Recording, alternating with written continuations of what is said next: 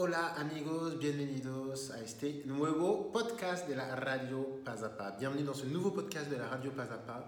Dans ce podcast, je vous parle en espagnol d'un fait culturel, d'un fait historique, d'un fait divers, parfois en espagnol, et vous explique quelques faits de langue pour avoir un contact avec la langue espagnole, avec la culture espagnole, et pour parler un peu de grammaire également et de conjugaison. On parle donc aujourd'hui des Eurovision y de la polémica participación de España a este concurso televisivo.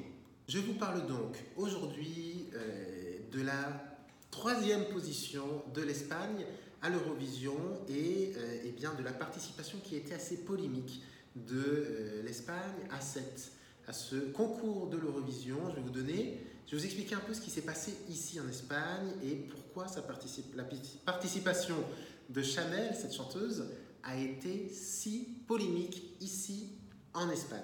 Bien sûr, si vous avez envie de suivre le texte de cette euh, émission de radio, je vous rappelle que dans la description de cette vidéo ou bien sûr sur le blog d'Espagnol Pas à Pas, vous avez la transcription de, euh, du texte de cette radio.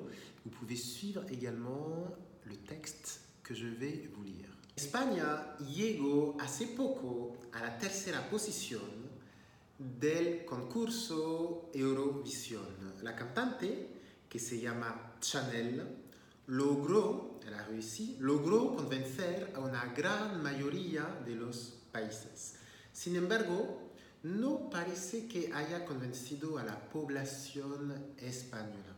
En efecto, desde su elección para representar España en el concurso, no paran las polémicas sobre ella, la cantante Chanel, y sobre su canción.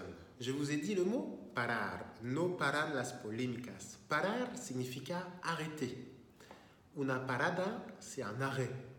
El paro, c'est le chômage qu'on s'arrête de travailler, ¿de Entonces, no paran las polémicas sobre ella, les polémiques ne s'arrêtent pas sur elle, ¿vale? Entonces, voy a explicar cuáles son los problemas en torno a esta canción para que podáis vosotros haceros vuestra propia opinión sobre este caso. Primero, ¿quién es Chanel? Who is Chanel? Quienes no la conozcan, Chanel es una joven cantante, actriz, bailarina cubana, ¿vale? Nació en Cuba, entonces no es española de nacionalidad, pero se define como catalana de adopción.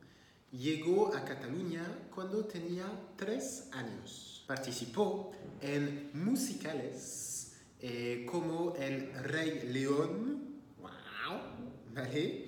Y también en El Guardaespaldas, eh, la adaptación de la famosa película de Whitney Houston. Pero, ¿por qué se llama Chanel? Se llama Chanel porque su madre era una fan incondicional de Coco Chanel y decidió darle su nombre a su hija con quien emigró de Cuba hasta Cataluña cuando, cuando tenía tres años. Attention, décider de, c'est décidir. Elle a décidé de lui donner son prénom, decidió darle su nombre. On met pas le D, hein? decidió darle su nombre. Entonces, esta artista representó España durante el concurso Eurovisión en Turín y permitió al país, a España, llegar a la tercera posición en la clasificación.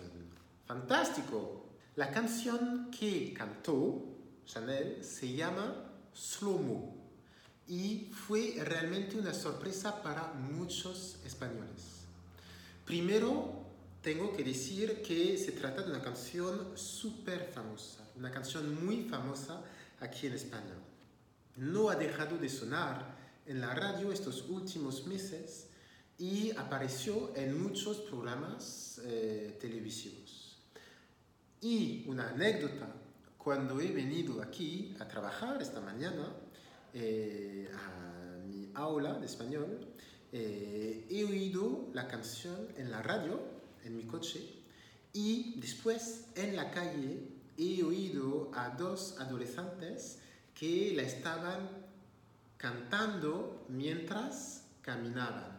Realmente es una canción famosa hoy en España. Y es muy probable que sea la canción del verano. Pero esta canción tan famosa, esta canción muy famosa, es polémica. ¿Por qué? Attention, j'ai utilisé du subjonctif. Es muy probable que, c'est suivi du subjonctif? Es muy probable que sea, qu'elle soit, comme en français? Es muy probable que esta canción sea la canción del verano? Primero, la letra creó la polémica. Realmente fue la letra que creó la polémica. Attention, una letra c'est une lettre. La letra c'est aussi les paroles d'une chanson.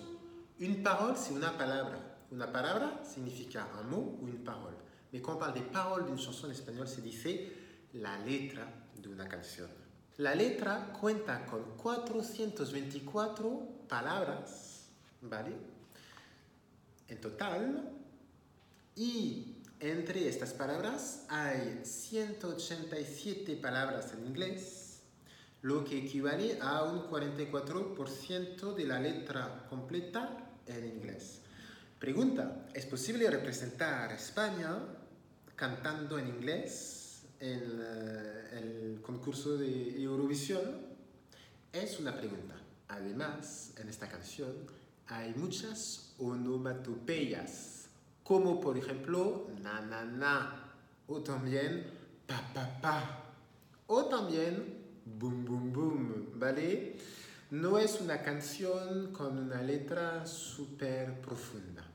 Y para terminar con la letra, solo un 50% de las palabras de esta canción están presentes en el diccionario de la Real Academia Española. La mitad puede ser un poco problemático. También se criticó eh, el significado de la letra de esta canción, que puede parecer muy machista, muy sexualizado, muy superficial. Te voy a leer un extracto, un extracto de la letra. On va lire ensemble un extrait de cette chanson. Let's go, llegó la mami, ¿vale? Elle est arrivée, la mami. La reina, la dura, una Bugatti, es una marca de coche. El mundo está loco con este party. Si tengo un problema, no es monetario. Yo vuelvo loquito a todos los daddies. Je rends fou tous les daddies. Yo siempre primera, nunca secundaria. Apenas hago, je fais à peine doom doom. Con mi boom boom. Le tengo dando zoom zoom por Miami. En efecto, la letra no es súper trascendental. Entonces la letra de esta canción creó una polémica y la presión hacia la artista, la presión hacia Chanel, fue tanta que tuvo, por ejemplo, que borrar su cuenta de Twitter a causa del odio, de la a causa del odio que recibía. En efecto, muchos, recibió muchos insultos, eh, recibió amenazas y explicó en el país que sufrió ansiedad nocturna por a causa de los mensajes recibidos. Explicó en una emisión de televisión, tened cuidado con lo que decís porque está en juego la salud mental y emocional de las personas. Attention, ici vous avez un impératif de vosotros. Tened cuidado, tened es imperativo de vosotros. Pour l'impératif, pour donner un ordre à vosotros, on enlève le R, on met un D. Hein? Por ejemplo, hablar, tú habla, vosotros hablad. Comer, tú come, vosotros comed. Subir, tú sube, vosotros subid. La polémica no estuvo solo en Twitter y en las redes sociales, también llegó al Parlamento español y llegó, llegó al debate político. En efecto, algunos representantes del Partido Popular, partido de derecha, decidieron llevar el caso al Parlamento. El propio PSOE, el Partido Socialista, en el poder actualmente, mostró su preocupación. El partido explicó que, en su opinión, la letra de la canción habla de una forma de prostitución.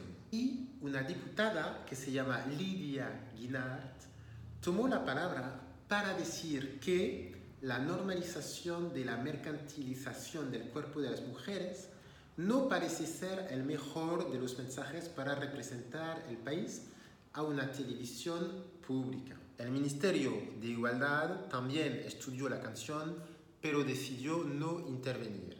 La actuación de Chanel durante el concurso, ¿no? en el escenario, durante el concurso de Eurovisión, también fue polémica porque apareció, la cantante apareció de manera muy sexualizada, muy sensual, con clichés sobre España, con elementos de la corrida y también con un abanico, un eventail.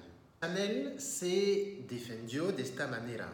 Dijo, con todo el respeto de mi corazón, cada uno tiene una opinión y yo lo respeto yo lo siento así y lo defiendo en el escenario así porque mi filtro es este. Al final, como artista, tienes que exponer lo más natural y lo que tú sientes como lo que tú sientes porque somos personas. Mi mensaje es ese. Merci beaucoup d'avoir suivi ce podcast pas à pas. Bien sûr, n'hésitez pas à suivre d'autres podcast de la radio Pas à Pas. Vous avez euh, régulièrement du contenu nouveau, mais vous avez également les anciens podcasts que vous pouvez écouter sur des faits culturels, sur euh, l'actualité en Espagne, en Amérique latine. On parle de pays, on parle de voyage, on parle de plein de choses. N'hésitez pas à vous plonger dans cette radio Pas à Pas et on se retrouve pour un prochain podcast très bientôt. Hasta luego. Que os vaya todo muy bien. Adiós.